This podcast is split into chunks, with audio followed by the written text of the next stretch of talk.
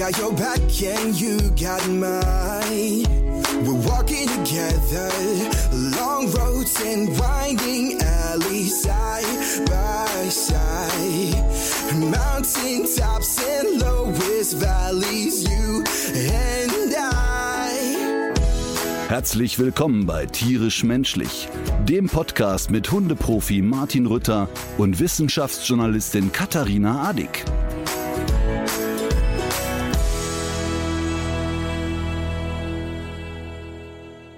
So, jetzt soll noch einer sagen, es ist nicht Romantik und ein Zeichen. Ja, oder dass wir ähm, zw doch Zwillinge sind eigentlich bei der Geburt auseinandergerissen. Och, es gibt ja Regionen in Deutschland, da heiraten auch Zwillinge oder sind zumindest äh, halboffiziell miteinander. Worauf ich hinaus will, ist Wir Katharina, wollten doch über die Leute im Saarland nicht mehr so sprechen. Das hatten Ich- wir uns doch vorgenommen. ich verorte das ja in der Eifel. Ich kann das ja sagen, weil ich ja in der Ach so. Voreifel lebe. Ähm, aber äh, worauf ich hinaus will, ist, Katharina und ich sitzen zufällig beide in Rot gekleidet vor der Kamera. Krass. Hm, was ist deine Ausrede dafür? Sind dir deine Tour-T-Shirts jetzt ausgegangen? Nee, ich mag ja die Farbe Rot eigentlich ganz gerne. Also ernsthaft. Ich habe auch einen roten Pullover, aber den hatte ich einmal im Fernsehen an und dann habe ich, die Sprachnachricht schicke ich dir mal, ähm, da hatte ich eine dreiminütige Sprachnachricht von Paul Panzer, der sich wirklich zweieinhalb Minuten nass gemacht hat beim Lachen und immer wieder äh, grölte, trägst du jetzt die alten Anzüge von Cindy aus Marzahn auf. Das war so lustig, der hat sich wirklich totgelacht. Seitdem trage ich kein Rot mehr im Fernsehen. Aber es ist interessant, weil ich polarisiere mit diesem Kleidungsstück auch sehr stark. Also es gibt eigentlich kaum jemanden, der es nicht in irgendeiner Weise kommentiert. In die eine oder in die andere Richtung. Ich find's schön. Es steht dir Ich sehr finde es gut. auch schön. Und es hat auch so was Weihnachtliches, ne? Ja, pff, ist es? Nee. Du bist ja Ja, so ein Weihnachtsfan. das ist richtig. Aber Weihnachten hätte es nur, wenn du die Haare nicht gefärbt hast und man wieder die grauen Haare sieht. Dann wärst du quasi die Wieso Weihnachtsfrau. das? Ach, das wäre dann Lametta oder was? Ja, oder der Weihnachtsmann hat doch graue Haare. Ach so, ja, stimmt. So, wir müssen etwas richtigstellen. Also du möchtest etwas richtigstellen. Ja, richtig stellen. Also sagen wir so. Ich mache das Fass jetzt nicht wieder auf, aber in der letzten Folge, äh, das soll der geneigte Hörer und die geneigte Hörerin sich dann nochmal selber anhören, habe ich ja darüber gesprochen, dass mir Menschen sehr häufig ihre sehr intensiven Lebensgeschichten ähm, erzählen und dass ich manchmal das Gefühl habe, mich überrollen Dinge emotional und ähm, auch so dieses ähm, in Hospiz gehen und so weiter, dass ich manchmal das Gefühl habe, es ist emotional ein bisschen viel. Das hatte zur Folge, dass ich so viele Zuschriften bekommen habe wie bisher noch bei keinem Thema. Also weder bei Welpenhandel noch bei Schutzhund noch bei hast du nicht gesehen. Und zum einen haben sich sehr viele Menschen große Sorgen um mich gemacht. Und das äh, finde ich auf eine Art sehr nett und äh, zeigt die Empathie der Menschen. Möchte aber mal kurz Entwarnung geben. Es gibt da keinen Grund zur Sorge. Ich hatte einfach einen sehr emotionalen äh, Tag, äh, als wir ge- gepodcastet haben. Mhm. Das ist Punkt eins. Punkt zwei ist, ähm, ganz viele auch Therapeuten haben mir Hilfe angeboten. Viele Menschen, die in äh, Einrichtungen arbeiten, die also täglich mit gewissen emotionalen Themen konfrontiert werden. Also ähm, Intensivpfleger, ähm, Altenpfleger, Menschen, die Sterbebegleitung machen, haben sich angeboten und haben gesagt, schau mal, wenn man mit diesen Themen regelmäßig konfrontiert wird, wir machen alle Supervisionen und versuchen alle auch mal woanders Techniken zu lernen, wie man damit umgehen kann. Ich weiß es wirklich zu schätzen und finde das auch ganz, ganz toll, fühle mich da aber wirklich ähm, nicht richtig aufgehoben und äh, alles ist prima. Mhm. Ähm, es gab auch ein paar, es gab auch zwei, drei Zuschriften, die wieder schrieben, ja, dann darf's halt nicht öffentlich sein. Und dann denke ich mal, wa- warte, äh, äh, warte mal bitte, wo ist jetzt der Zusammenhang? Aber insgesamt möchte ich mal äh, der Community Entwarnung geben, mir geht's wirklich bestens. Dann hat mir auch eine Frau geschrieben, die sich quasi entschuldigt hat bei mir. Und da habe ich ein richtig schlimmes, schlechtes Gewissen gehabt und wir haben auch ein bisschen Kontakt gehabt. Ich habe ihr zwei, drei Sprachnachrichten gemacht. Und zwar hat sich eine Dame bei mir entschuldigt und hat gesagt, schau mal, ich habe jetzt einen Podcast gehört und ich gehöre zu denen, die dir erzählt hat, dass ich Krebs habe und deshalb nicht zu deiner Show kommen kann. Und ich habe ja auch mein Zeug bei dir abgeladen und dafür möchte ich mich entschuldigen. Und dann habe ich mit ihr gesprochen und gesagt, nein, nein, nein, nein, nein, nein, nein. Total falscher Ansatz. Ich finde es wirklich nach wie vor ein Kompliment, wenn mir Menschen diese intensiven und persönlichen Dinge erzählen. Mhm. Aber es ist eben manchmal auch ein bisschen viel. Aber um Himmels Willen war nicht die Botschaft nach da draußen, so, keiner spricht den Mann mehr an Und erst recht nicht, keiner erzählt mir irgendwie relevantes Zeug. Also bitte Ja. einfach weitermachen wie bisher. Es ist nur so, dass ich für mich eben gemerkt habe, dass es manchmal ein bisschen viel ist, aber ich nach wie vor ja total gerne mit den Menschen im Austausch bin. Hm. Du hättest auch sagen können, ab jetzt nur noch Lösungen. Das ist äh, ein Zitat von einem Producer, den wir beide kennen, der bei einem sehr anstrengenden Drehtag, als alle Leute äh, ihm berichten mussten, was alles nicht läuft, irgendwann, Okay. irgendwann sagte, ab jetzt nur noch Lösungen. Das ist ein Satz, den ich mir aufgeschrieben habe. Gut, dann streiche es ich jetzt. Godi? Ist es, ist es ein Godi-Zitat? Ja, es ist ein Ja. gutes Zitat. Das ist sehr lustig. Aber die, ähm, ja, dann kann ich diese Sache ja von meiner Liste streichen. Richtig. Martins Emo-Thema stand da, das streiche ich jetzt mal durch. Ja. Dann habe ich aber noch weitere Nachträge aus der letzten Sendung und zwar zum Thema graue Schnauzen. Erstmal hat uns eine Hörerin geschrieben, die das am eigenen Leib erlebt hat. Äh, die hat nach einem schweren Autounfall einen äh, grauen Haaransatz bei sich bemerkt, der sich dann aber nach ihrer längeren Erholungsphase, die sie danach durchlebt hat, auch wieder zurückgefärbt hat. Und Krass. schließlich möchte ich noch aufmerksam machen, ich weiß gar nicht, ob es Zufall ist oder nicht. Ähm, es gibt diesen Instagram-Account, den habe ich selber auch schon mal vorher registriert, der heißt Hund und Wissenschaft. Das ist eine Dame, die selber auch äh, Forscherin ist und sie hat eine Studie gepostet aus dem Jahr 2016, wo eine entsprechende Untersuchung bei Hunden gemacht wurde. Jetzt aber nicht in der Form, wie ich das beim letzten Mal erzählt habe, also dass man wirklich sich auch äh, so die physiologischen Geschichten angeguckt hat und die möglichen Wirkmechanismen, sondern das war so, dass man das Verhalten der Hunde einerseits sich durch die Bewertung der Halter angesehen hat und gleichzeitig den Grad der ergrauten Schnauzen. Ich werde diesen Post ähm, von dem Instagram-Account hund.und.wissenschaft natürlich in die Show Notes packen. Bei der Gelegenheit, es hat sich, wir haben in der letzten Folge, haben wir den äh, Insta-Account von Mobs-Aktivismus empfohlen. Ja. Und die Betreiberin hat sich wirklich einen Ast abgefreut, weil Gut. ähm, so viele Leute haben ihr geschrieben, ey, die haben dich da erwähnt und so weiter. Und ihre Followerzahlen sind ein bisschen hochgegangen. Und sie hat mir geschrieben, was ich sehr schön fand. Die hat gesagt, das ist so, das tut so gut, das mal äh, wertgeschätzt zu erleben, weil sie natürlich auch stark angefeindet wird und stark Ja. angegriffen wird und sich da wirklich viel Mühe macht. Also von daher äh, auch eine schöne Rückmeldung von ihrer Seite. Ja, ach so, und übrigens, ich habe das Ergebnis ähm, äh, jetzt völlig unterschlagen, aber laut dieser Studie scheint Stress eben einen solchen Einfluss zu haben.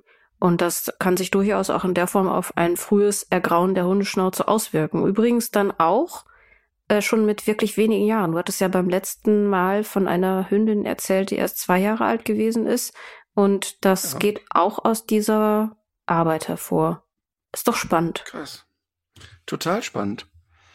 Aber der Rückschluss ist ja nicht automatisch, also das muss man einmal ganz klar sagen. Genau, das wollte ich auch gerade sagen. Also du kannst natürlich auch einen durchaus gestressten oder impulsiven Hund haben, der keine weißen Haare an der Schnauze zeigt. So ist das ja nun mal in der Wissenschaft. Und es gibt natürlich auch äh, rassespezifische Besonderheiten, dass man auch manchmal früh ergraut und völlig ungestresst ist. Ja, darauf wollte ich hinaus. Ich, äh, Das lässt ja sich dann immer leicht anderthalb Jahren- behaupten, wenn man was Schlaues gehört hat. Wollte ich auch gerade Ja, sagen. aber, aber in den letzten anderthalb Jahren, ich habe echt viele graue Haare bekommen, ne? Ja. So am Bart hat sich das über viele Jahre abgezeichnet. du führst das jetzt aber in auf den mich letzten- zurück, oder was? Auf das Rasseporträt? Ich habe jetzt genau, ich habe jetzt mal recherchiert. Seit dieses idiotische Rasseporträt dazu gekommen ist, sind meine Haare wirklich deutlich ergraut. Der graue Bart fing übrigens an an dem Tag, als wir das erste Mal zusammen arbeiteten. Ah, guck mal, So, interessant. Jetzt frag dich Hm. mal. Hä? Ja, man sagt ja in der Wissenschaft immer wichtig, Korrelation und Kausalität unbedingt äh, auseinanderhalten. Ne? Also nur weil etwas gleichzeitig auftritt, muss es noch nicht in Zusammenhang stehen. Aber in dem konkreten Fall, da gibt's aber viele Indizien. Na gut, dann mache ich mal weiter. Äh, für, ist irgendwie auch ist auch ein Stück weit Bestätigung für meine kritische Arbeit hier. Übrigens, das erlebe ich, äh, das muss ich jetzt echt mal sagen, ich, ist vielleicht ein Ja. bisschen redundant, ne? Aber inzwischen habe ich keine einzige Show mehr und ich war ja jetzt ein paar Tage sehr geballt auf Tour, wo nicht am Ende Leute kommen und sagen, wo ist die Frau Adik? Und wann geht das jetzt los mit der Podcast-Tour? Mhm. Es muss schwer für dich sein, abends immer in diese enttäuschten vielen Gesichter zu gucken, die, du- die du dann vom Bühnenrand aus siehst. Ja, total. Also da jetzt, ich weiß nicht, wo das war. Wir hatten jetzt eine Show mit, ich glaube, fünfeinhalbtausend Leuten. Da hatte ich auch das Gefühl, dass die Leute so die ersten 80 Minuten ganz fokussiert waren. So, wann kommt sie denn jetzt auf die Bühne? Haben die immer so Eigentlich nach oben geguckt, weil wir ja da schon Ja. öfter davon gesprochen haben, dass ich mich dann so abseile wie die Helene Fischer. Richtig. Mit so einem kleinen Heiligenschein. Wir haben es schon alles programmiert. Nein, Ja. aber ernsthaft, es ist wirklich, das muss ich wirklich immer wieder sagen, da kommt dir wirklich eine große, große Wertschätzung der Menschen entgegen. Ich versuche das immer zu relativieren. Ich fange immer an mit, wenn ihr Gut. wüsstet, aber Hm. ich werde dann, Ja, mir macht das langsam auch schon ein bisschen Sorge. Und ich glaube auch, dass die Wertschätzung am höchsten ist, je weiter ich weg bin, ist mein Eindruck. Jetzt bist du ja in Bayern. Oder wo bist du jetzt? nee, es ist nicht meine Wertschätzung, es ist die Wertschätzung der Leute. nee, jetzt sitze ich, jetzt sitze ich gerade tatsächlich zu Hause. Ach was, ähm, ach ja, stimmt. und- Ich erkenne ja diesen Hintergrund auch, ja. Genau, und ich hatte gestern einen sauschönen Abend. Ich hatte sechseinhalb Stunden Anfahrt. Also wir waren in Deggendorf. Das war übrigens sehr lustig. Ich bin da morgens eingeschlafen oder abends eingeschlafen und am nächsten Morgen wieder wach. Und da gab's Trommelwirbel 80 Zentimeter Schnee. Wow, da hätte ich ja schon gar nicht mehr, da hätte man ja nur noch, also es wäre für mich ja schon richtig schwierig geworden. Oh, ich habe ja Stelzen. Man hat Stelzen bekommen in deiner Größe an der Rezeption. Nee, aber es war total spannend, weil ähm, wenn in Köln drei Zentimeter Schnee sind, liegt quasi äh, es liegt alles brach Ja. und die Hysterie bricht aus. Mhm. Und da war es eben so, naja, hm. also fairerweise muss man sagen, dass ungefähr 200 Menschen den Weg zur Halle nicht gefunden haben. Also einfach nicht anreisen konnten aus den Dörfern so ein bisschen. Mhm. Und ähm, da haben wir mit dem Veranstalter eine sehr unkomplizierte Lösung gefunden und gesagt, die können einfach mit dem Ticket ähm, in einer Woche nach Passau kommen. Aber was ich eigentlich sagen wollte ist, Show war dann vorbei, alles prima. Und bin dann am nächsten Tag nach Hause, habe den Schlenker über Duisburg gemacht und habe mir Paul Panzer live angehört. Mhm. Und es ist, weißt du, was ich echt faszinierend finde? Ich kenne ihn privat gut, wirklich gut.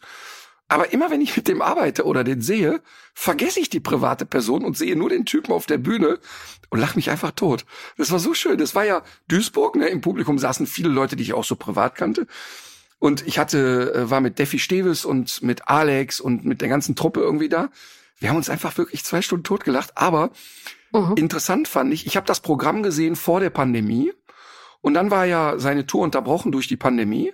Und der hat einfach mal 50 Prozent neues Programm gemacht. Also das fand ich wirklich krass. Also das war, war wirklich, wirklich schön. Also kann man nur empfehlen. Sehr gut. Ja, dann weiß ich auch, warum äh, Defi mir noch nicht geantwortet hat. Ich hatte den nämlich angeschrieben wegen meines Fahrzeugs. Äh, er hatte mir nämlich auf der Aha. Weihnachtsfeier, er hat ja selber früher auch mal so ein altes Auto gehabt, ähm, hat er mir erzählt, dass er so ein, zwei Leute kennt, weil ich ihn nämlich auch gezielt danach gefragt habe, die mir da vielleicht be- behilflich sein könnten. Aber hat sich noch nicht, hat sich noch nicht gemeldet. Wahrscheinlich versucht er aber auch gerade sein letztes Geld zusammenzukratzen, um mir dieses Auto einfach abzukaufen, weil ich habe ihm auch ein paar Fo Fotos geschickt. Denke, das, Ja, das ich- wird die Ursache sein. Ist der jetzt auf Verschrottung spezialisiert? nee, der hat ja, der hat ja jetzt wirklich, also muss man echt mal sagen, drei sehr emotionale Tage hinter sich. Wir Ja. hatten mit dem Online-Shop, ähm, wir hatten mit dem Online-Shop eine Aktion gemacht, dass wir Waren im Wert von 10.000 Euro an Tierheime verschenken oder an Tierschutzvereine. Äh, zweimal 5.000 Euro und die äh, Follower konnten quasi abstimmen oder bestimmen, wohin. Oder wir haben ausgelost unter den Vorschlägen.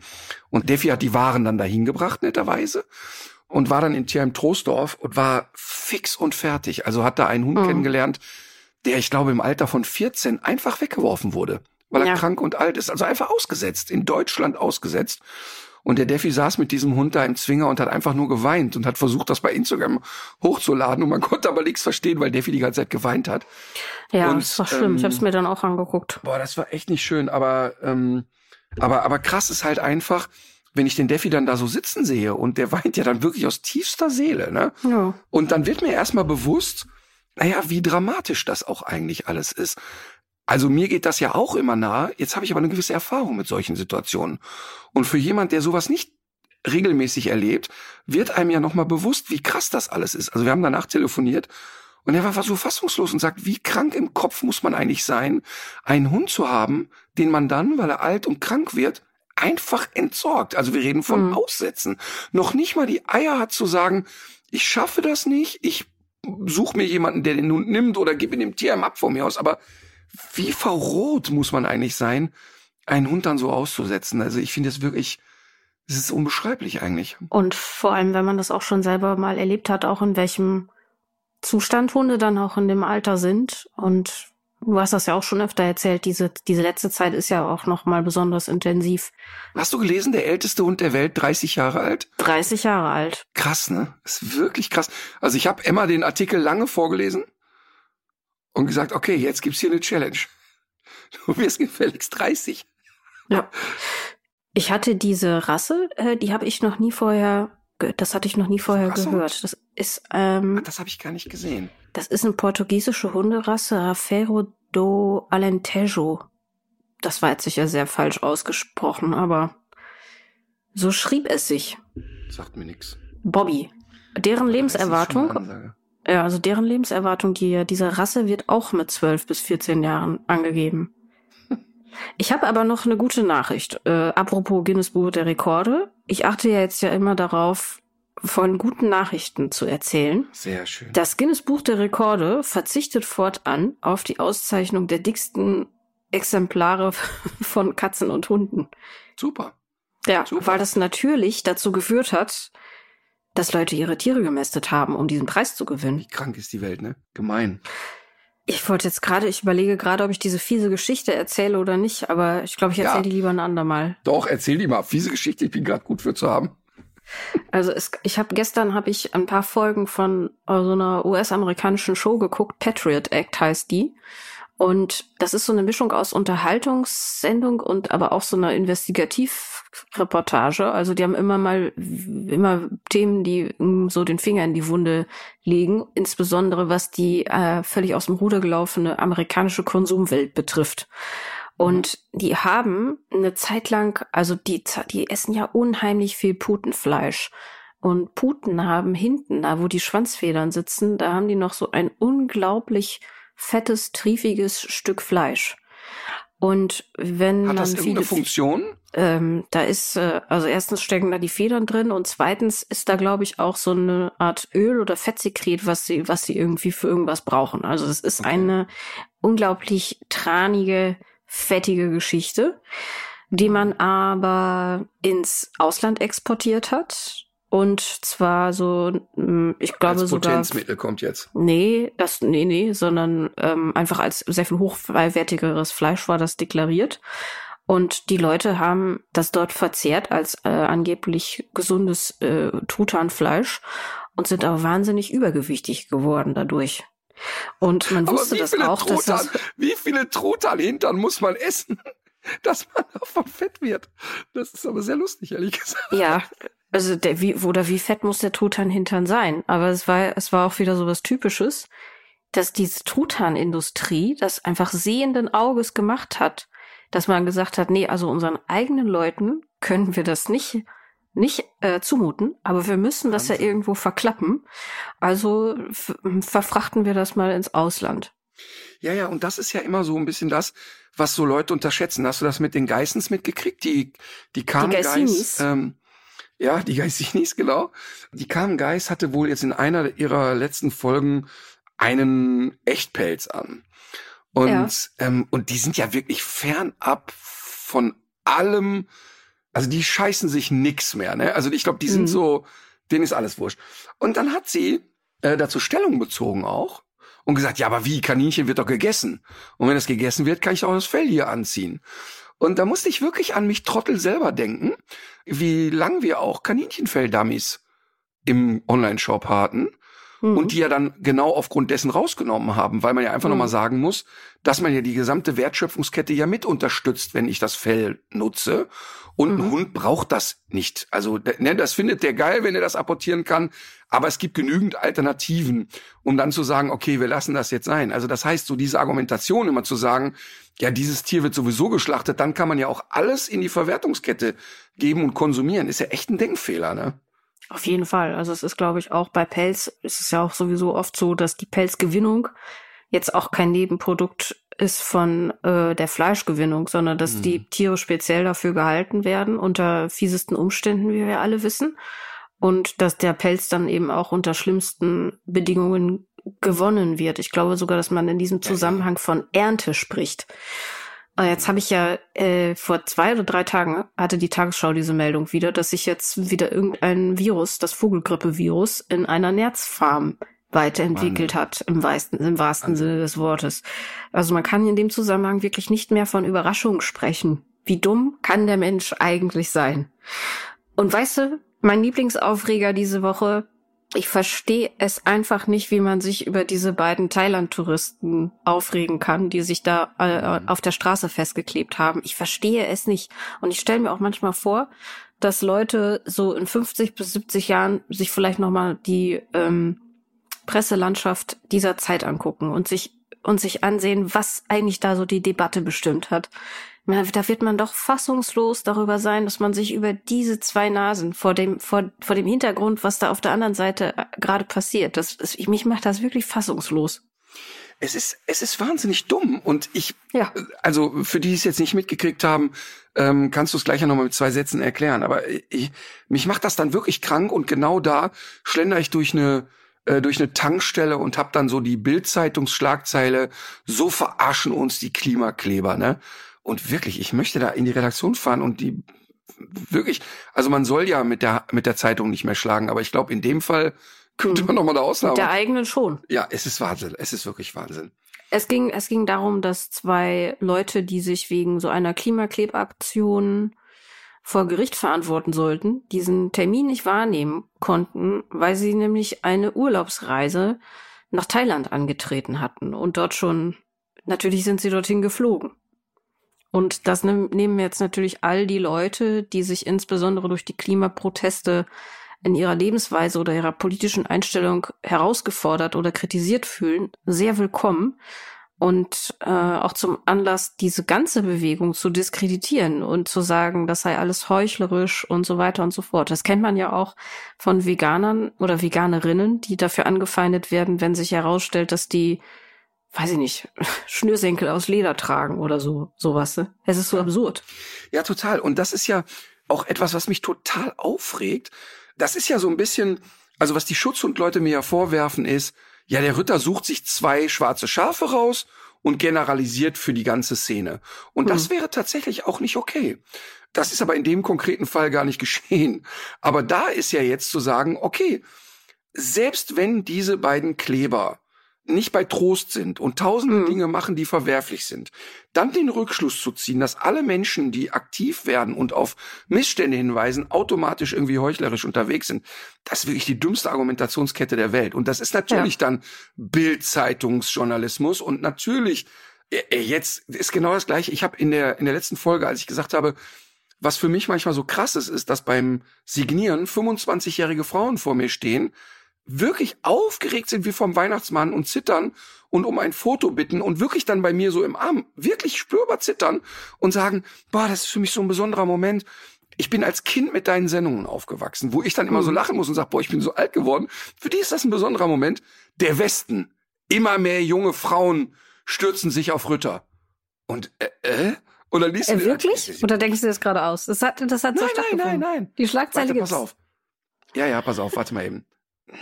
Warte, ich hole, ich suche das mal eben raus. Das war daran, ich meine, die beim Westen, die sind ja sowieso ausschließlich. Ja gut, Spackos. such das mal raus, weil ich finde nämlich auch, dass man nochmal zu dieser Klimageschichte, man muss sogar noch eine andere Sache sich fragen, und zwar, ob man denn als Demonstrant oder als Aktivistin in dieser Richtung, ob man da immer alles richtig machen muss. Also zum Beispiel, was mich auch immer aufregt, ist, wenn sich die Leute über Fridays for Future Menschen beklagen, die ein neues Handy äh, besitzen.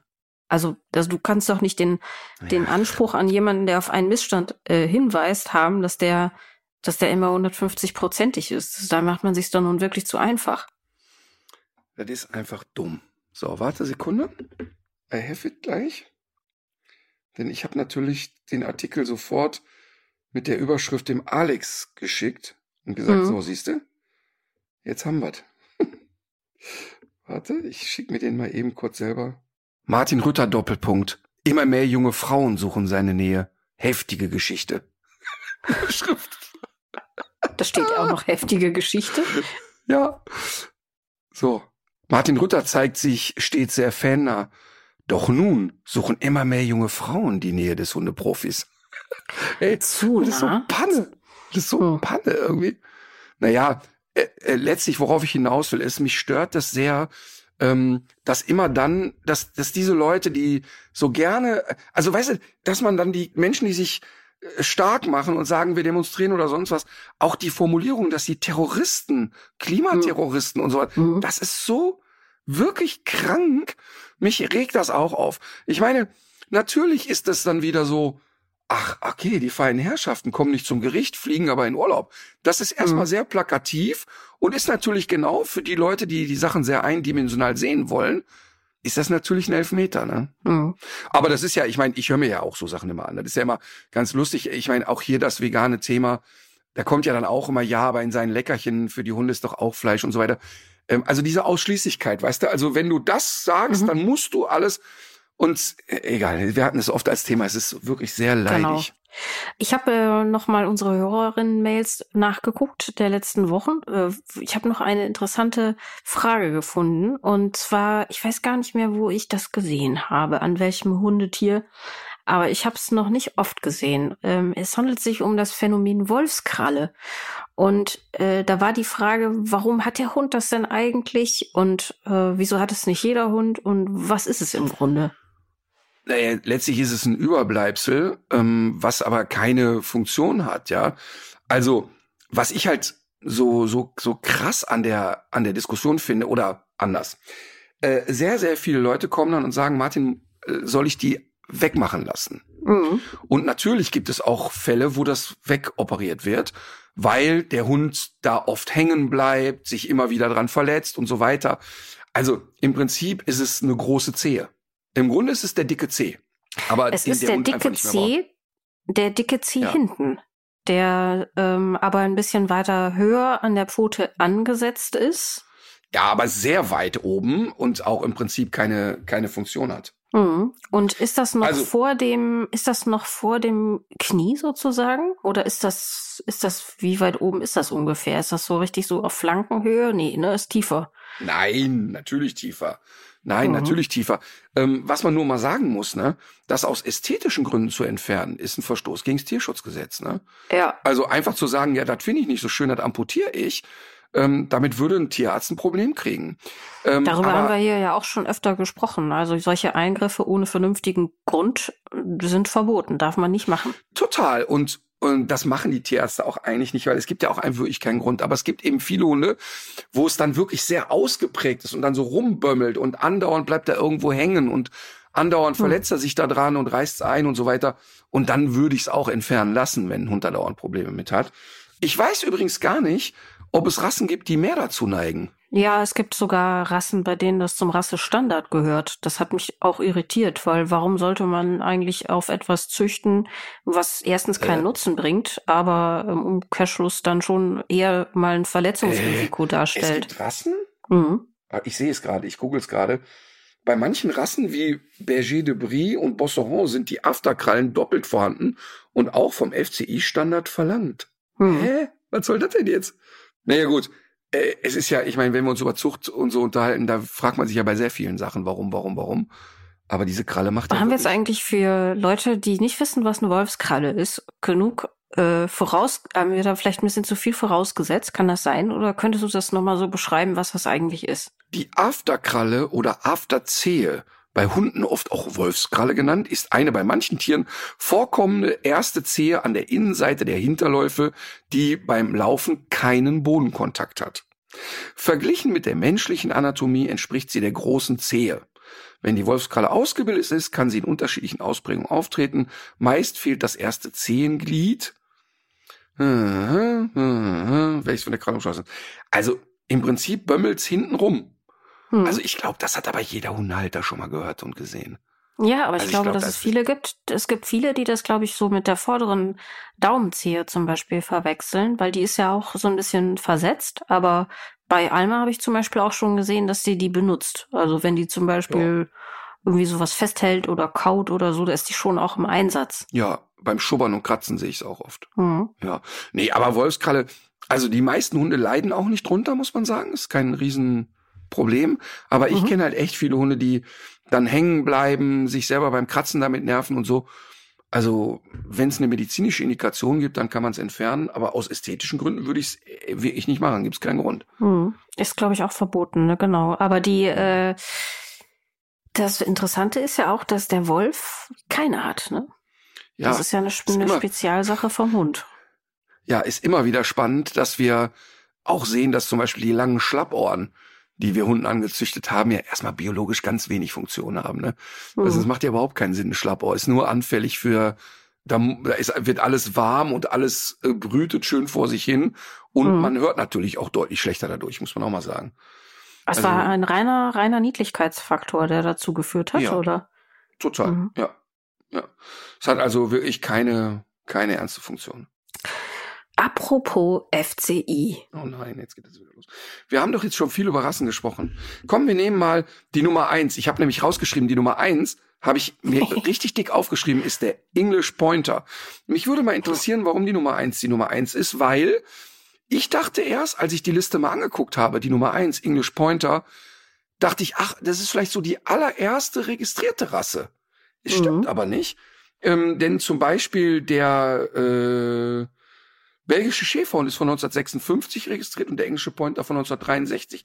Deshalb irgendwie. Du hast noch kein Muster erkannt. nee, Ja. nee. Ich weiß es nicht, aber ich würde, ich würde anbieten, das bis äh, zur nächsten Woche zu versuchen rauszufinden. Mhm. Bis dahin hat mir dann bestimmt äh, eine schlaue Hörerin geschrieben, wie es ist. Genau. so, hau raus. Ich verkaufe das dann hinterher als meine Recherche. Mhm. Also. So, wir starten mit der Nummer 698. Wie Nein, aber ich sehe, dass du da auf irgendwas schielst. Du, du hast doch vor zu mogeln.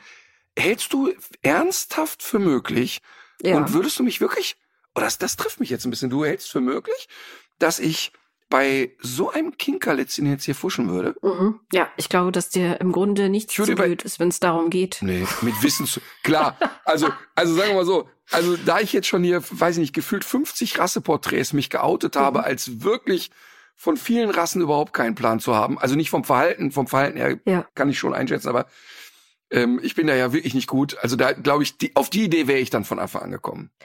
Nee, ich dachte nur, um mich mal, Ey, das um, ist ja um wirklich, zu. das ist ja unglaublich, wie du mich Ja, jetzt ich habe nur gedacht für den, ich habe gedacht für den Gag, weißt du? Ich hätte ähm, oder habe natürlich für jede Abiturprüfung gefuscht und aber wirklich für jede Schulprüfung gefuscht. Mhm. Aber ich überlege, wann habe ich das letzte Mal? Das ist eine gute, das ist eigentlich ein guter Gedanke.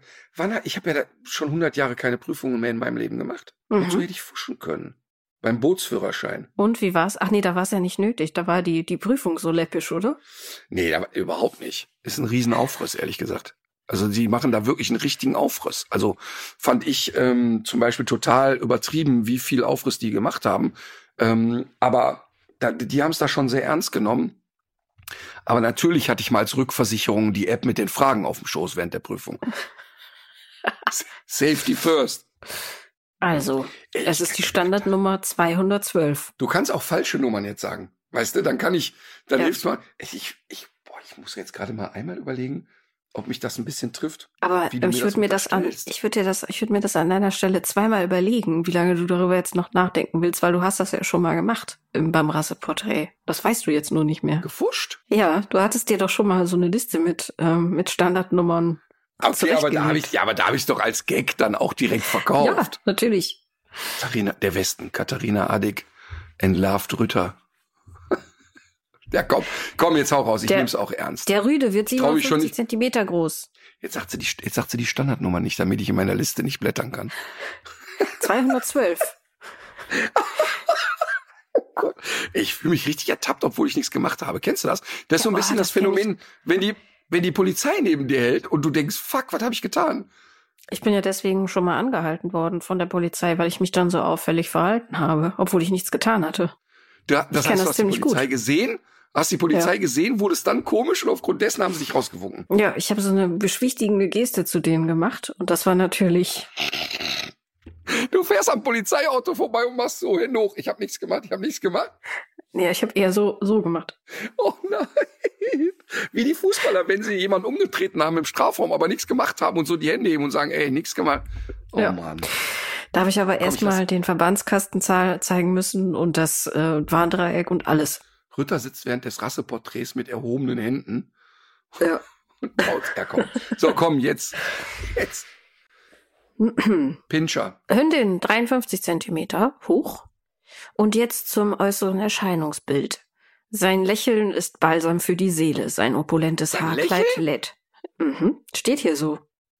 Sein opulentes Haarkleid lädt zum Kuscheln ein. Als Familienhund und ausdauernder Sportpartner punktet der Hund mit jeder Menge Charme, Vielseitigkeit und Ehrgeiz. Ey, was ist das für eine Beschreibung? Das haben das Kinder geschrieben. Nein, es ist wie immer, es ist wie immer die VDH-Rassebeschreibung. Er erinnert an einen kleinen kuscheligen Eisbären. Zum Glück ist, ist der Hund jedoch. Okay, okay, warte, warte, warte, warte, warte, warte, warte, warte, warte, warte, warte. Kuscheliger Eisbär, das ist ja schon mal ein sehr, sehr guter Hinweis. Ne? Mhm. Ähm, jetzt ist die Frage, machen die das, meinen die das als Welpe? Weil ich finde, dass der weiße Schäferhund als Baby schon ein bisschen was Eisbär-Babiges hat. Mhm. Jetzt hast du aber gesagt, opulentes äh, Fell. Mhm. Dann bin ich natürlich bei irgendwas Nordischem. Eisbärhaft. Also, naja, ich kann es mit den Größen so schlecht schätzen, aber Samoyedenartig wahrscheinlich. Gratulation. Ernsthaft? Ja. Ernsthaft? Mhm. Ach, das ist ja lustig. Naja, für einen Eisbär doch was klein. Sehr äh, kluger Lösungsweg, wenn ich das sagen darf. Dafür gibt's Oh. noch mal einen extra Punkt. Ja, ich habe gefuscht. nein, nein. oh Mann. Ja, Okay. ja, Samujede. Aber erzähl mal weiter, bevor wir über das Verhalten reden. Zum Glück ist der Samoyede jedoch nicht so unbezähmbar, sondern freundlich und anschmiegsam. Kuscheln schätzt der aus Russland stammende Vierbeiner mit dem strahlenden Lächeln im Gesicht durchaus. Samoyeden lieben ihre Menschen. Sie haben ein feines Gespür für die Stimmungen ihres Halters. Gemeinsame Unternehmungen sind für sie das Größte. Der Samoyede ist ein unternehmungslustiger Sportpartner vor dem Hundeschlitten, alternativ dem Trainingswagen oder einer Pulka, läuft er zu Hochtouren auf. Und wenn es um das Ziehen schwerer Lasten geht, lässt er so manches zweibeinige Muskelpaket vor Neid erblassen. Als Familienhund macht der smarte Wuschel allen Freude. Nur wenn es um das Bewachen des Hauses geht, streikt die menschenfreundliche Rasse, wobei ihnen das Bellen schon im Blut liegt. Die Vielseitigkeit der Rasse eröffnet zahlreiche Möglichkeiten der Freizeitgestaltung.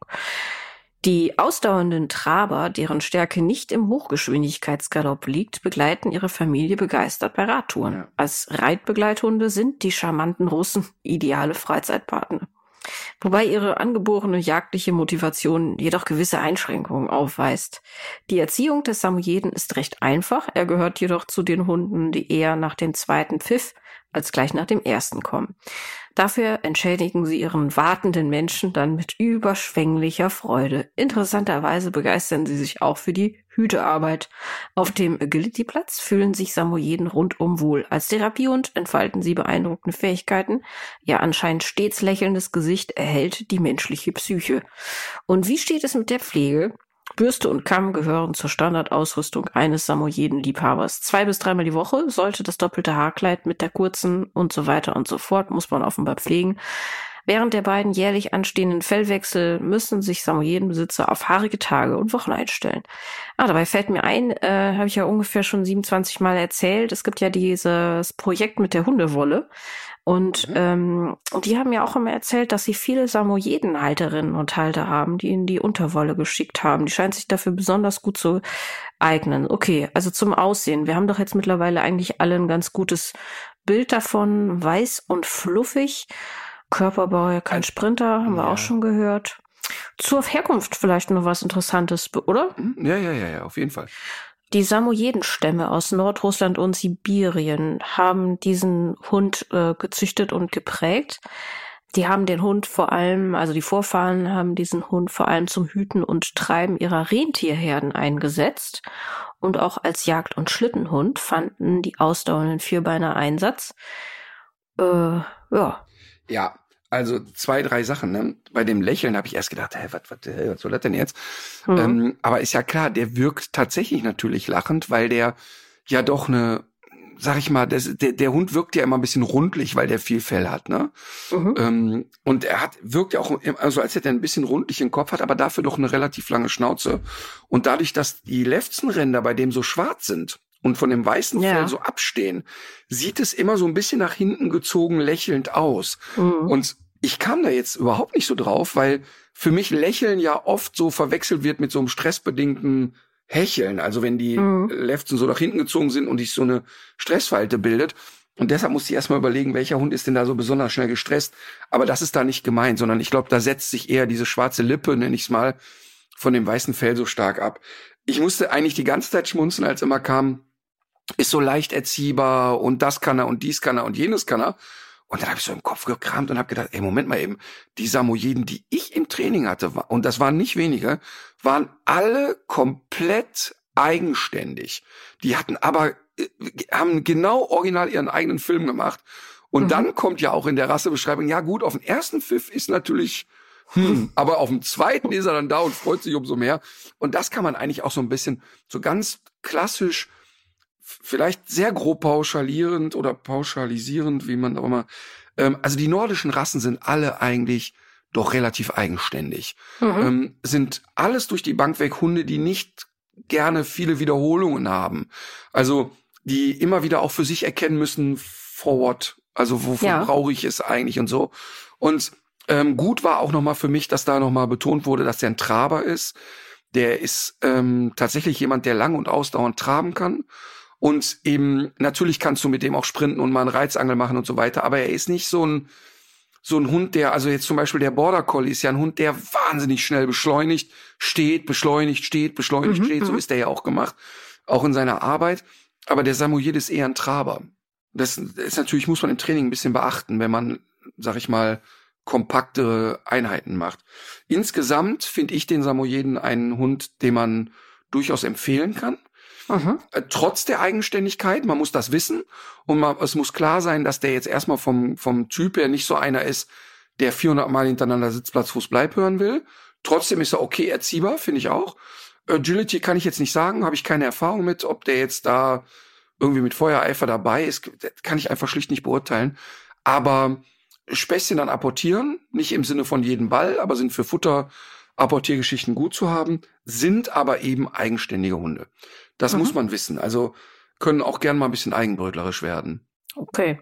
Ich habe beim bei Gesundheit und und rassetypischen Krankheiten habe ich jetzt nichts super augenfälliges gefunden. Also schon auch so ein paar ähm, Erkrankungen, die ähm, rassespezifisch gehäuft auftreten. Auch Diabetes zum Beispiel, eine Augenerkrankung, Taubheit, HD, erbliche Nierenentzündung, Zwergwuchs und noch eine Kurzatmigkeit in Verbindung mit Herzrhythmusstörungen.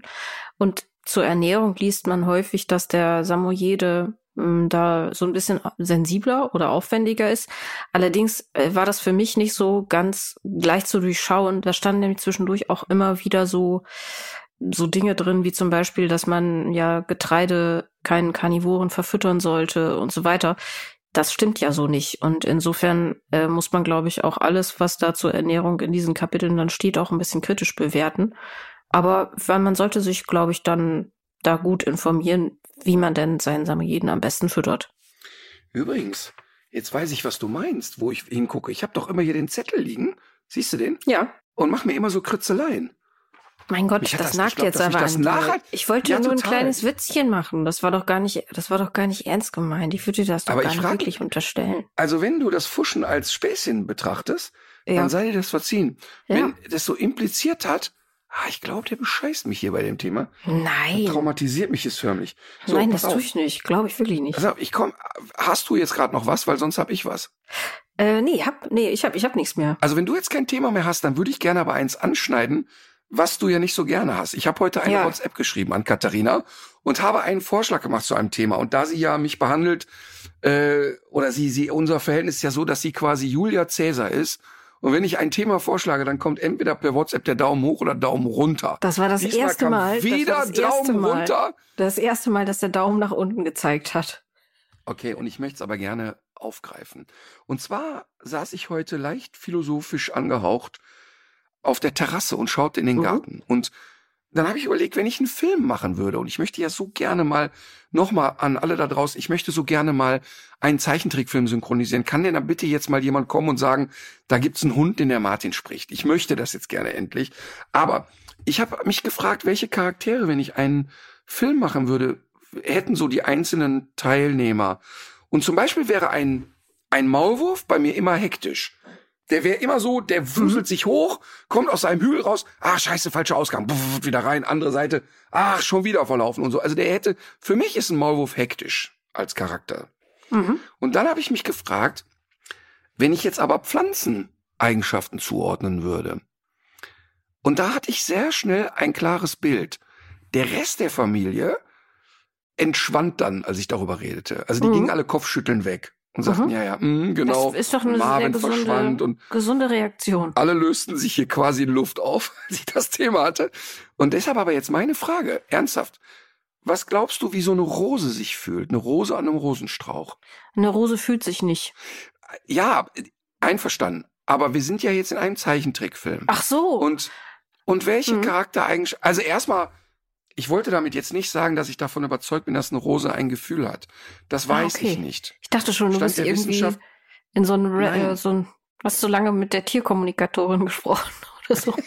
Genau. Wie fühlt sich eigentlich so eine, so eine Möhre, wenn sie dann, eine besprochene Möhre dann an ein Pferd verfüttert wird? Äh, nein, aber nein, ich wollte damit ja nicht sagen, dass eine, eine, eine, eine Rose wirklich ein Gefühl hat. Aber wenn ich zum Beispiel jetzt einer, einer Rose eine Charaktereigenschaft zuordnen würde, Ja. so, also, also nochmal. Ich mache einen Zeichentrickfilm, ne? Und ein Kind pustet an einer Pusteblume und die einzelnen Samen fliegen weg. Mhm. Höre ich die Samen in meinem Gehirn rufen, hui! Und die freuen sich, dass sie so, yay, geil, wir fliegen, die so wie Achterbahn, wui, gehen die los und dann, oder eher wie so ein Fesselballon gehen die so langsam runter und freuen sich. Ähm, Mhm. Also da hätte ich so ein Hui, hätte ich dann bei den äh, Pusteblumensamen. Ja. Welche Gefühle hätte dann so eine Rose am Rosenstrauch? In deiner Ähm, Welt. ich Wie würdest du Ich die? glaube, dass ich, dass ich diese Frage nur sehr schwer nüchtern beantworten könnte. Wahrscheinlich müsste man dazu den richtigen Pilz erstmal finden und essen oder die richten der richtigen Kröte schlecken. nee, dann um- ist die Frage, wie um fühlt sich der Pilz, während du den aufisst? Nein, Also ich finde- pass auf, Ja. wenn, ja, mach mal. Du kannst ja, du musst ja jetzt, du kannst ja trotzdem mal, wie fühlt sich so eine Rose an einem Rosenstrauch? Ich habe da leider gar keinen Bezug zu. Ich finde es das interessant, dass du den hast. Weil ich den, weil ich diese, diesem Teil der Natur schreibe ich sowas ja natürlich nicht zu, weiß ich, dass du das auch nicht tust, aber ich hätte gar nicht, ich hätte gar nicht so diese, ich hätte da gar nicht so diese Ambition. Ich finde aber das, was du über den Maulwurf erzählt hast, das finde ich tatsächlich sehr interessant, weil der Maulwurf ist ja eigentlich, also aus meiner Kinderbuchwelt ist der ein ganz anderer Charakter. Der ist eher so ein ausgeglichener, gemütlicher Genau. Typ. Hast du auch Janos Traumstunde zufällig manchmal äh, gesehen früher? Der, der Das- Maulwurf ist ja der, der einzige, der der Grille, die er den ganzen Sommer gefiedelt und nichts zurückgelegt hat, die lässt er ja schön bei sich wohnen. Die beiden sitzen zusammen auf dem Sofa und kochen sich was Leckeres. Das ist ja so ein Gemütsmensch. Ich glaube, deswegen hat er auch so einen rheinländischen Akzent.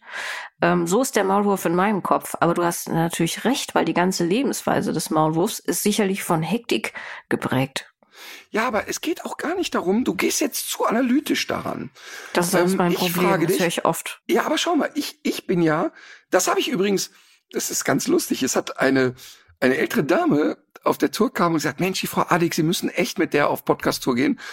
Und ich mag das so gerne, wie die so wissenschaftlich analytisch daran geht und ist so ein Gegenpol zu Ihnen und so, ne? Und, und ich habe wirklich spontan gesagt, dass du der Kopf bist und ich der Bauch irgendwie. Weil ich ja viele Dinge in meinem Leben sehr intuitiv mache Hm. aber dann natürlich mich auch mit Fakten beschäftige. Das ist ja nicht so, also wenn ich jetzt eine Intuition habe im Hundetraining, probiere ich die aus, aber ich will dann schon ja auch wissen, ist das jetzt einfach nur mein Bauch oder ist da was dran? Ja. Und das ist ja klar, dass ich keinen Vortrag machen kann für Tiermediziner oder Verhaltensbiologen, wenn ich nur äh, lustige Geschichten von der Wiese erzähle. Das ist ja wollte klar. ich eigentlich gerade sagen. Also so, so richtig äh, stimmt das natürlich nicht. Wobei, ja, also ich meine, die gerade diese, diese ähm, Verhaltensbeobachtungen, die du über Jahre gemacht hast und diese ganzen Analysen sind ja auch so mit das Spannende und ist ja auch das Fundament, wo oft auf das, auf das, das Ja, alles voll. irgendwie aufbaut. Ja, aber ich bin ja schon auch so, ich gehe mit so einer, mit so Bauchgefühl durch die Welt und zwar rund um die Uhr, ne? Und deshalb sage ich nochmal, es geht jetzt nicht darum, dass du sagst, ah, was sagt denn die Wissenschaft über die Rose? Sondern Nee, nee, die Rose, das ist mal, schon klar. Das ist ein, Also die Aufgabenstellung, die Aufgabenstellung ist verstanden, aber ich habe das, mir fällt dazu leider nichts Gutes ein. Also vielleicht, wenn ich mal wirklich, wenn ich was eingeworfen habe. Es gibt ja auch Leute, die Wochentage in Farben sehen, vielleicht so synästhetische Geschichten, die dann Mein Gott. aufkommen. Aber Hast für- du den Film gesehen? Horten hört ein Hu. Horten hört ein Hu. Das musst du gucken. Das, Das klingt musst jetzt, ich du- bin, also bei dem Titel bin ich schon überzeugt. Ne, Das muss ich offenbar wirklich gucken. Ich muss, ich muss nichts weiter hören. Das ist verkauft. Ist auf jeden Fall jetzt schon mal eine Empfehlung an alle Hor- Horten hört ein Hu. Das ist so schön. Da, da lebt quasi ein Paralleluniversum innerhalb einer Blume. Ein ganzer Staat. Das ist so schön und so liebevoll und so. Ich liebe die, ich krieg wirklich Gänsehaut jetzt, wenn wir darüber reden. Ich liebe diesen Film so sehr. Und, und, und vielleicht ist das so ein bisschen die Gedankenkette, dass ich da saß und dachte, so eine Rose, ne? Weißt du, wie Mhm. ich die zugesch ich habe der zugeschrieben, dass ich in meiner, in meinem Comic oder in meinem Zeichentrickfilm wäre eine Rose wahnsinnig traurig. Weil die, weil die immer denken würde, alle schauen mich an und alle wollen mich irgendwie vielleicht sogar verschenken, aber niemand möchte mich wirklich anfassen. Aufgrund dieser lästigen Stacheln. Und eigentlich, diese Rose in meinem Film, die möchte eigentlich immer nur die Stacheln loswerden und eigentlich immer allen sagen, ey, ich will doch gar nicht so sein. Ich möchte gerne auch Mhm. Kontakt zu euch haben. Und dann habe ich, wir haben im Vorgarten so eine Trauerweide, eine riesen Trauerweide, Mhm. da in dem Innenhof, ne? Und ich liebe diesen Baum. Der, ich, ich könnte den wirklich Stunden und Tage lang angucken. Und dann hat sich Marvin geäußert und gesagt, aber die Trauerweide, die ist doch bestimmt traurig. Nein, nein, nein, nein, nein, nein, nein, die ist so kein einziges bisschen traurig. Die Trauerweide ist zwar ein bisschen schwermütig, aber ist so ein, wie so ein Papa Bär, so, so ganz verantwortungsvoll. Also die legt Mhm. ja immer sozusagen ihre Arme um alle und sagt, hier könnt ihr Unterschlupf finden. Und ist so, Mhm. hat so eine gewisse Schwere, weil sie immer für alle Verantwortung übernimmt, aber geht eigentlich sehr selbstbewusst durch, durchs Leben und jetzt nicht mit einer totalen Traurigkeit. Und dann eskalierte es in meinem Kopf. Und dann, und dann Erst bin ich dann. wirklich heute, da bin ich wirklich, das war, aber es war schön irgendwie, bin ich so ein Stündchen durch den Garten und hinten über die Weiden geschlendert und habe mich quasi bei allen Pflanzen, die mich angeguckt haben oder die ich angeguckt habe, mich gefragt, wie wären die in meinem Film als Charakterzüge? Und ich Mhm. fand das ganz schön. Ich habe mich dann gefühlt, wie so ein Kind. Kennst du dieses Gefühl, in die Wolken zu gucken und immer wieder neue Gesichter zu sehen? Ja. Oder auch bei Raufasertapete habe ich das auch. Ja, ja, Mhm. verstehe ich auch. Und, und, und so habe ich das heute gedacht. Und deshalb wollte ich einfach fragen, Pusteblume ist hui, die Samen ist so ein richtiges Gekicher. Die Samen von der Pusteblume sind für mich auch in, in der, wenn ich das synchronisieren lassen würde, auch so kichrige kleine Kinder, die so, ey, ey, und so. Und da ist auch so einer, der hält sich dann an der Puste, an dem Stängel fest, der will nicht. Der, nein, ich trau Ja. mich nicht, trau mich nicht. Und erst wenn er dann fliegt, ist er glücklich und Mhm. so. Und so fand ich die Rose halt so unheimlich traurig heute. Ja. Schick mir mal ein Foto von der Rose. Es ist, Ähm, ist so schade, weil die, die, Die wir Rose. müssten einen Videopodcast machen, weil alle sollten sehen, wie fassungslos du mich anguckst die ganze Zeit. Ja. Der guckt so irritiert und so, Hm. so richtig so, alles klar, die Rose ist traurig. Und ähm, wie viel hast du denn eigentlich geschlafen in den letzten Tagen, wenn ich das mal fragen darf? Ich habe extrem wenig geschlafen, aber ich habe Mhm. heute Nacht sau viel geschlafen. Ich habe sechseinhalb Stunden ohne Pause durchgeschlafen, ohne einmal wach zu werden. War sensationell, aber wirklich ernsthaft, ich finde das gar nicht so abgespaced. Nein. Guck mal, in Zeichen, in Zeichentrickfilmen. Ja. Und ich, ich mag ja wirklich Zeichentrickfilme sehr gerne. Mhm. Da ist doch immer so, Rantan Plan, der Hund von Lucky Luke, äußert sich doch auch schon mal zu Wort. Oder so ein Pferd. Jolly Ja, Jumper das sind, ist das, doch auch das immer ein sind bisschen Tiere, genervt. ne? Ja, aber warum sollen denn nicht in meinem, in meiner Ja. Welt gibt es das eben? Ich finde, es ist Ich ein ganz faszinierender Gedanke. Also, Und weißt du, was das noch- Gute da auch wäre für die Mhm. Welt ähm, der, der Tierkommunikatoren?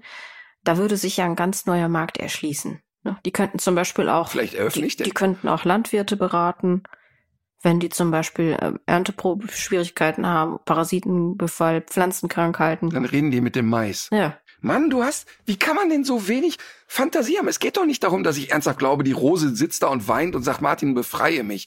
Das meine ich doch gar nicht. Ja, ja. Ich hatte ja einen, Ja. ich hatte ja einen sehr klugen Deutschlehrer, Herr Busch.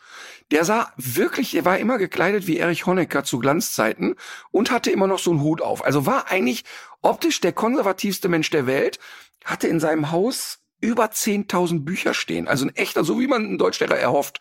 Mhm. Und der hatte immer so ein Körbchen dabei und hatte, und das, was ich jetzt erzähle, ist ja 30 Jahre her und länger, und hatte immer Eier da drin, die er sich irgendwie von so einem Bauern geholt hat. Er hat damals schon keine Industrieeier genommen und so, ne? Also eigentlich auf den ersten Blick wirkte der sehr konservativ und das war der größte Freak, der mir je begegnet ist. Und der hat sich immer über die Spießbürgerlichkeit in dem Ort lustig gemacht, in dem Ja. er wohnt. Und, und mehrmals äh, am Wochenende sagt er, wenn die dann alle da stehen und ihre Rasen mähen und alles so muss so auf, auf sauber getrimmt werden, sagt er, die hätten, wäre jetzt so ein Trend bei ihm in der Gasse gewesen, dass die Leute alle so schwere, also so Blumen mit so schweren Köpfen da pflanzen und die alle die Köpfe so Richtung Straße hängen lassen.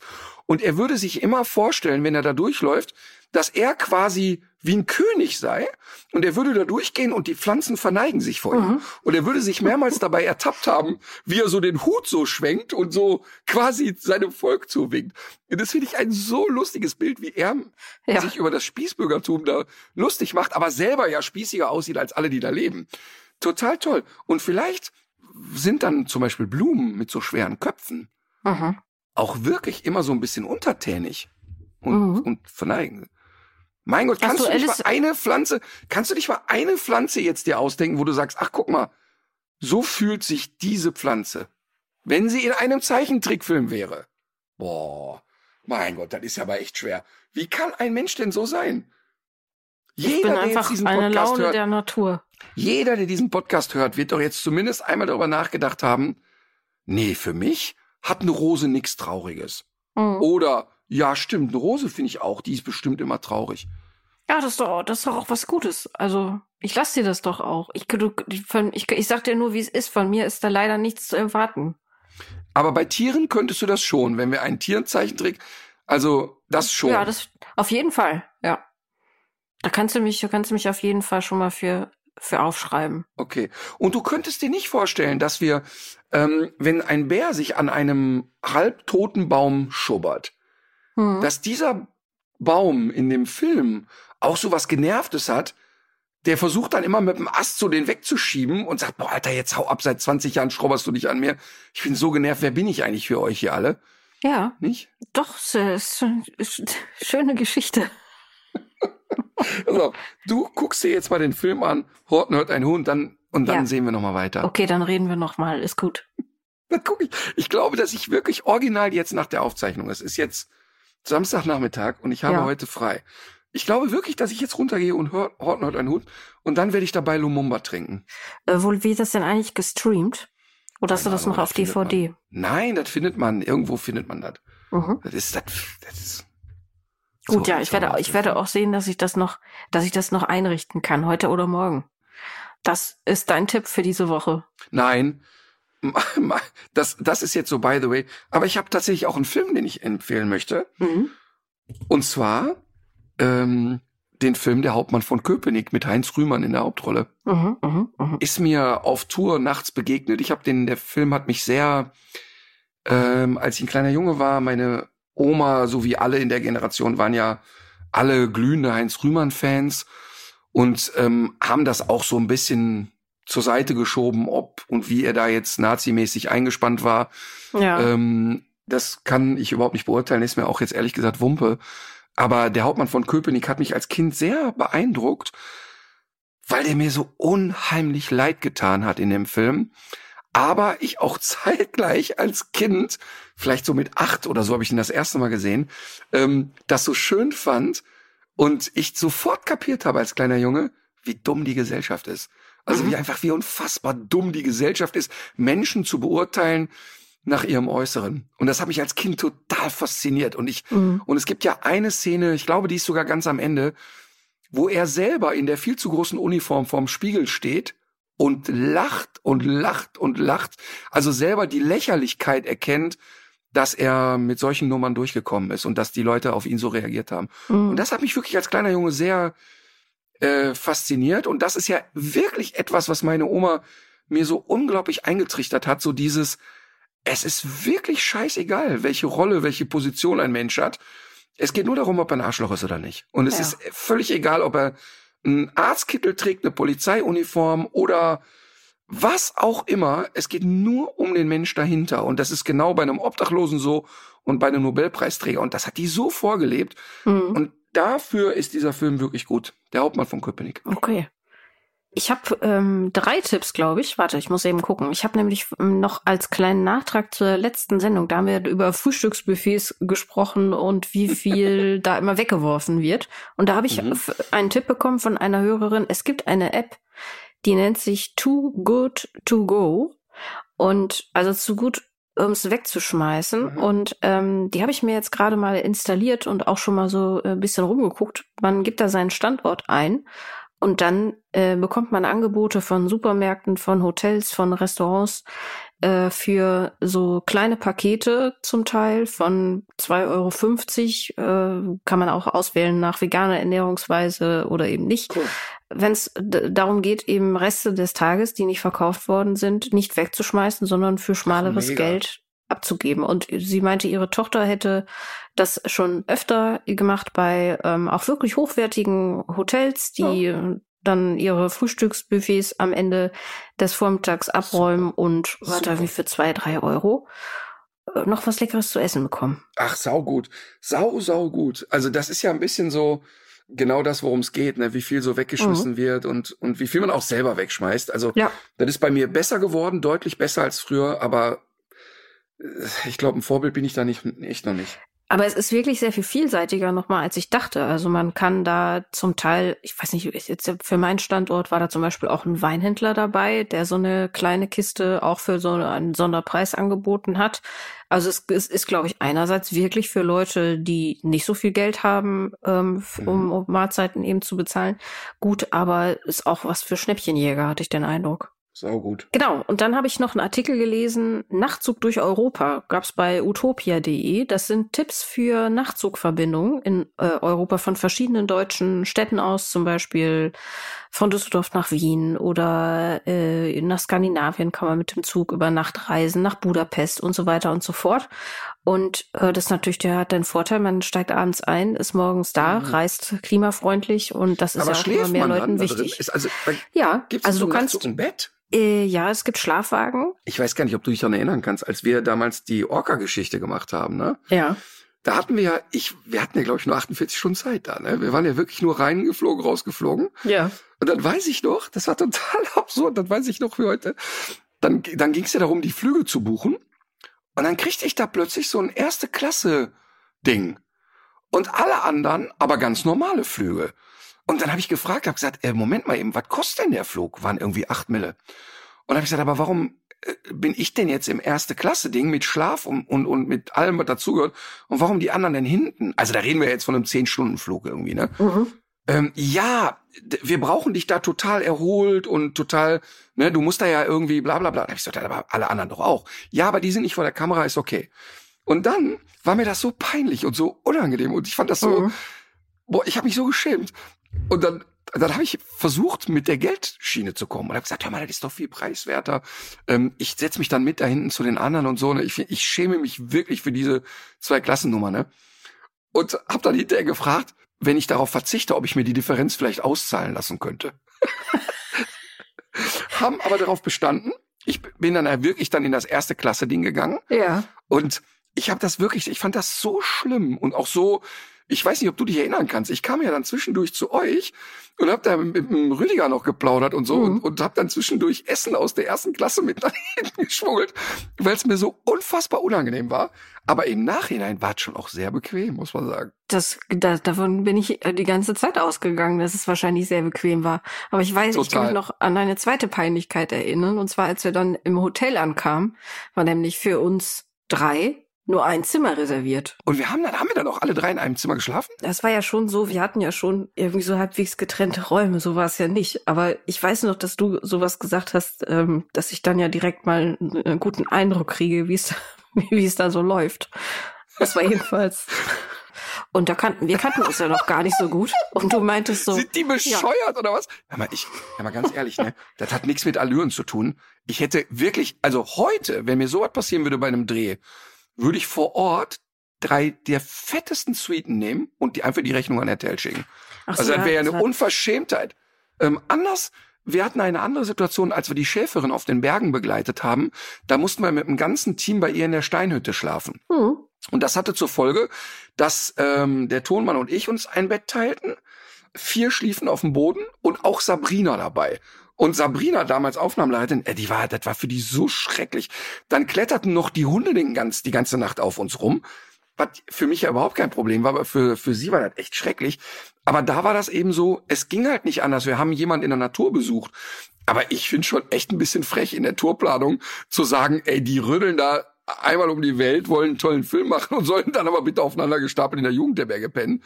Ich schon ein bisschen, bisschen übertrieben, ehrlich gesagt. Ach, am Ende war das voll in Ordnung. Ich musste ja auch nicht auf dem Sofa schlafen. Ich hatte mein eigenes Zimmerchen.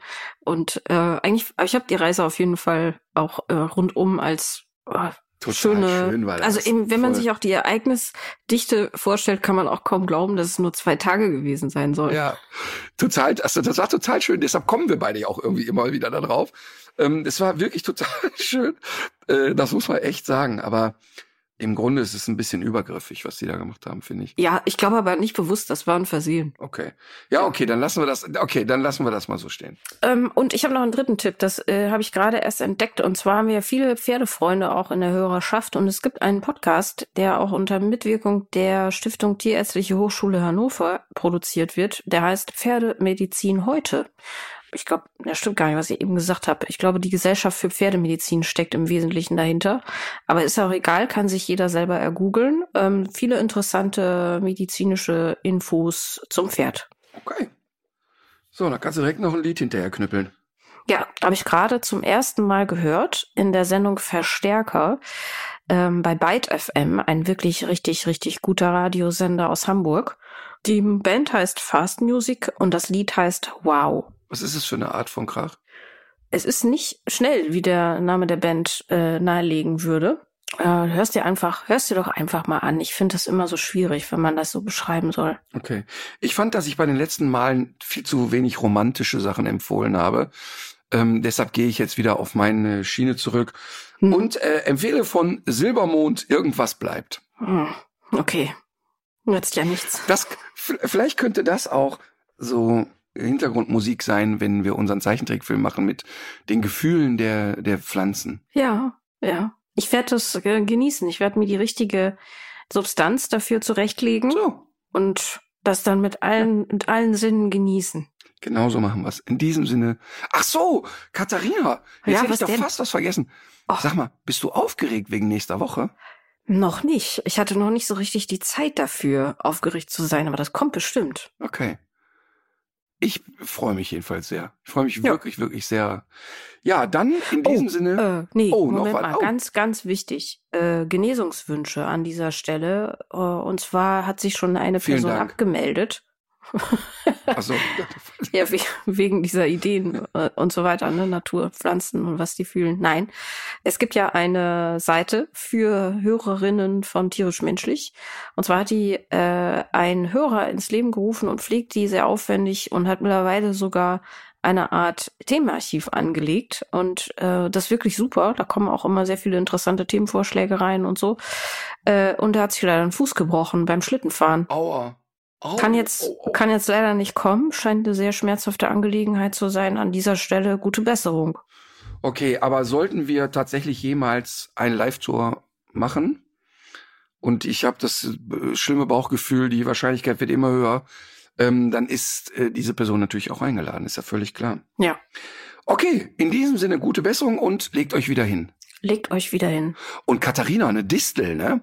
Was? Distel. Nein, ich, ich muss weg. Doch. Ich fahre in einen Tunnel. Eine ich Distel, kann nicht, nein, eine ich höre dich nicht mehr. Was? Hat sowas ganz Lustiges, weil die Distel immer wieder versucht, die Leute zu kitzeln und macht immer so und versucht die zu kitzeln und ist dann immer ganz irritiert, dass es den Leuten wehgetan hat. Also so würde ich Mhm. die Distel sehen. Ja, ich merke gerade, dass ich das mache, wenn ich mit ähm, Redakteuren spreche und denen irgend so ein Thema pitche, was ich selber sehr interessant finde, dass dann so die Augen das Fenster suchen, ne? um, um Ja, ja. irgendwie zu entfliehen. Das gerade, das mache ich auch gerade. Wir werden so unglaublich viele Zuschriften kriegen, wie so eine Rose sich fühlt. Ja, die leite ich alle weiter. Tschüss.